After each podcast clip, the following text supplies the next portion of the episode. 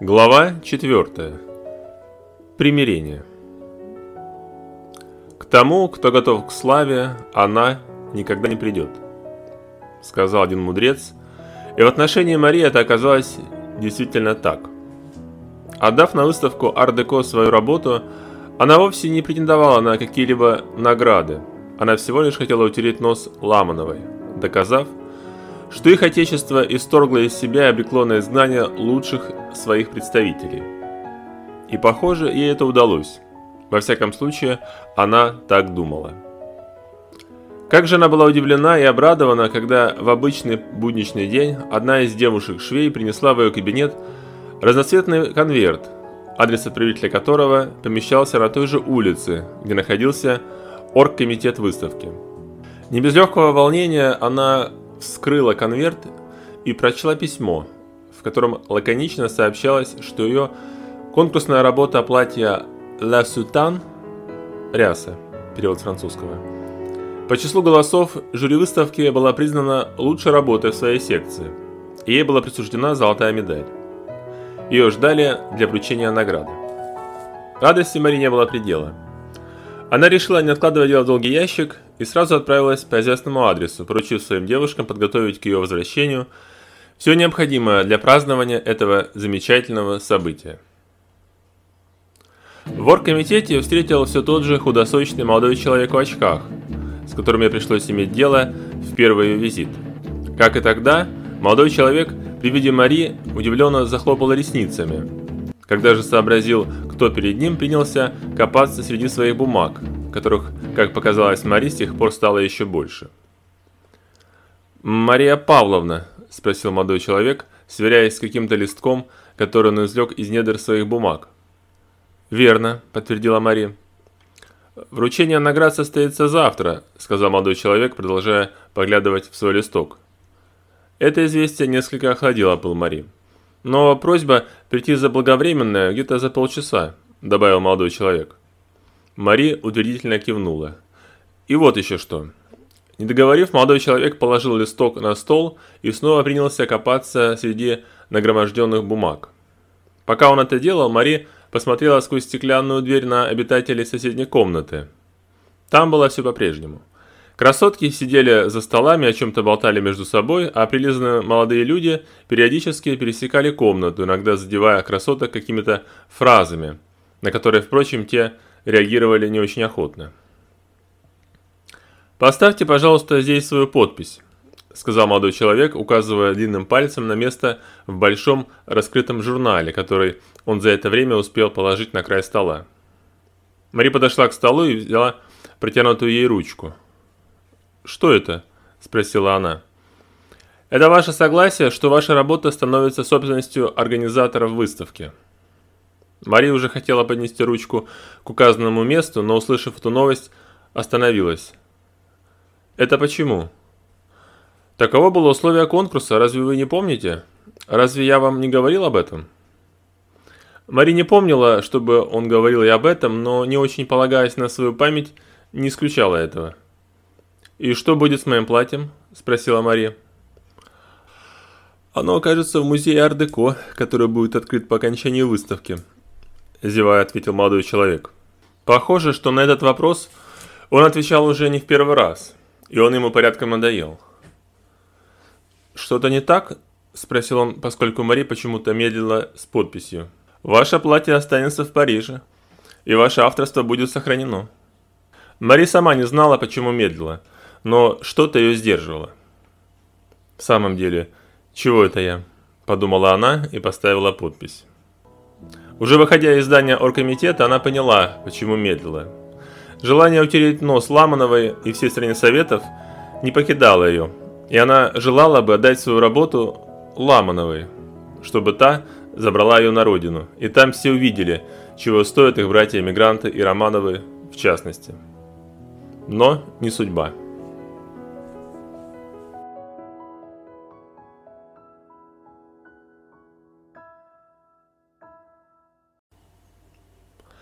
Когда Мари вернулась в мастерскую, все уже было готово для празднования.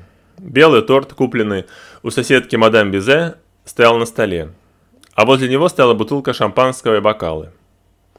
Повесив на входную дверь табличку со словом «Закрыто», Мария и девушки принялись праздновать победу. «Надо, чтобы об этом узнало как можно больше народу», — сказала, уплетая кусок торта, одна из девушек. «Это добавит клиентуры». «Верно», — подхватили остальные. Эта идея настолько понравилась всем присутствующим, включая Мари, что они тут же составили текст рекламного объявления, которое надлежало напечатать в нескольких газетах. Такие объявления Мари давала и раньше, но теперь к названию «Китмир» добавлялось «Обладатель золотой медали выставки декоративного искусства «Ар-деко». «Должно сработать», – облизывая сладкие пальцы, сказала девушка, которая предложила эту идею.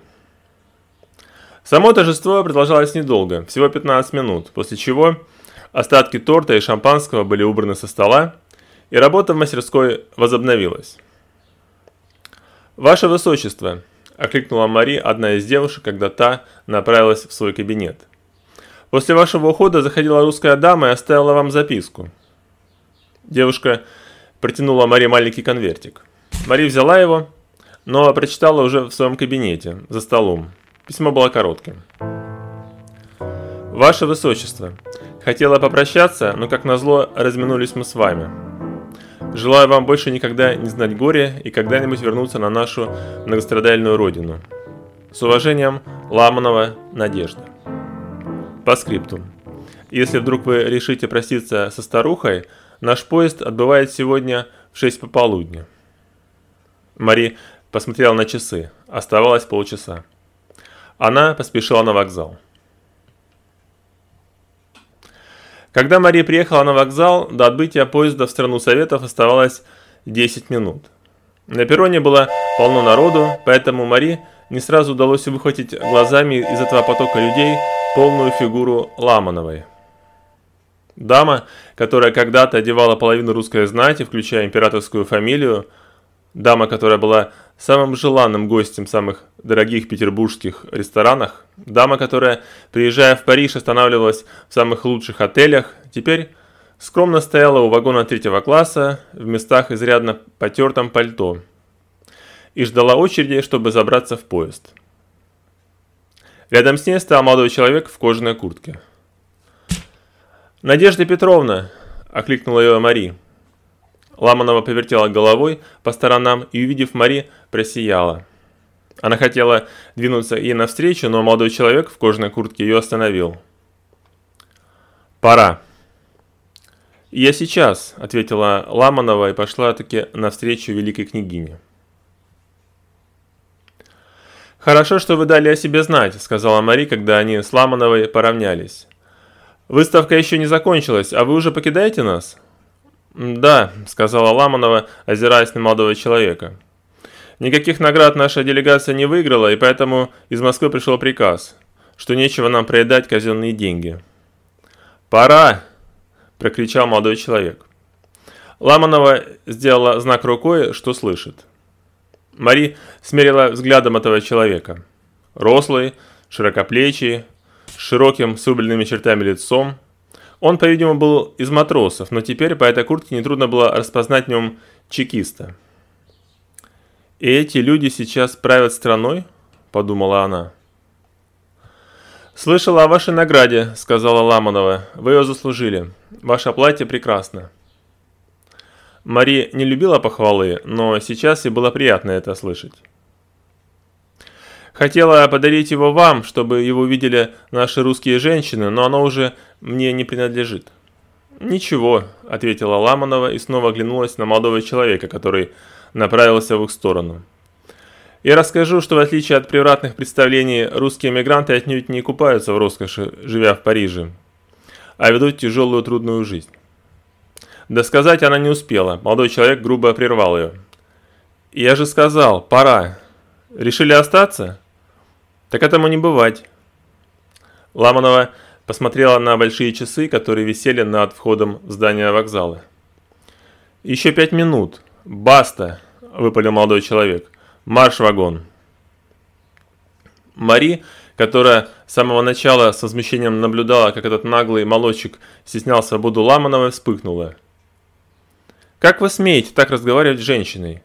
Немедленно извинитесь. Молодой человек смерил ее презрительным взглядом и посуровел. «Вы на меня не кричите, порядок есть порядок. Этот порядок позволяет вам повышать голос на женщину? Этот порядок позволяет и больше, если понадобится». Взгляды Марии и молодого человека встретились и уперлись друг в друга, как два быка в схватке, в котором никто не намерен уступать. «Мерзавец!» – бросила Мари. Лицо молодого человека посуровело еще больше. Он стиснул кулаки и, возможно, при других обстоятельствах ударил бы Мари. Наверняка прежде он бил женщин. Но здесь, на парижском вокзале, он не мог себе этого позволить. Однако мстительный ум подсказал ему идею ответного удара, отчего глаза его прищурились, а губы расплылись в улыбке. «Если сейчас не извинитесь, смакуя каждое слово, произнес он и провел пальцем по козырьку своей кожаной кепки, то я обещаю вашей подруге веселую поездку до самой Москвы. Ход молодого мерзавца застал Марию врасплох, и она не хотела никаких неприятностей для Ламановой, но и извиняться перед этим ничтожеством было выше ее сил. Осталось четыре минуты, не без удовольствия сказал молодой человек, поглядев на большие часы. Из затруднительного положения Мария вывела сама Ламанова. Годы нужды и зависимости, которые довелось испытать при новой власти, а также заключение в тюрьме, все это нагнало на нее страха, который сковал многие прежние качества, в том числе и гордость. Но сейчас присутствие великой княгини ей стало стыдно за свое униженное положение перед безграмотным матросом, вся спесь и наглость которого держались на нагане, который он носил за поясом. «Не надо, ваше высочество», — сказала она, махнув рукой. «Ничего он мне не сделает. Дайте я лучше обниму вас на прощание». Пожилая женщина потянулась к Мари и обняла ее. Ламанова, несмотря на замужество, детей не имела и не знала, что Мари также выросла без матери. Возможно, при других обстоятельствах она стала бы хорошей матерью для Мари, а Мари была бы ее любящей дочерью. Но трудные судьбы этих женщин сложились так, как сложились. Однако сейчас в это объятие Ламанова вложила всю свою нерастраченную материнскую нежность, от которой в сердце и душе Мари стало теплее. Посрамленный матрос не нашел больше, что сказать, и с глупым видом лицезрел за этой сценой, прочувствовать всю трогательность которой был не способен. Идти действительно была пора. И последний раз взглянув на Мари, Ламанова поспешила к своему вагону. Молодой человек пошел за ней, словно баран за стадом. По дороге домой, сидя на заднем сиденье такси, Мари все еще пребывала в благостном состоянии от прощания с Ламановой, несмотря на мерзавца в кожаной куртке. Ей хотелось рассказать кому-нибудь об этой женщине, о ее таланте, о ее тяжелой судьбе и ее сегодняшнем поступке, но сделать это не представлялось возможным, поскольку близких подруг у Мари не было, а Дмитрий не любил сентиментальных разговоров.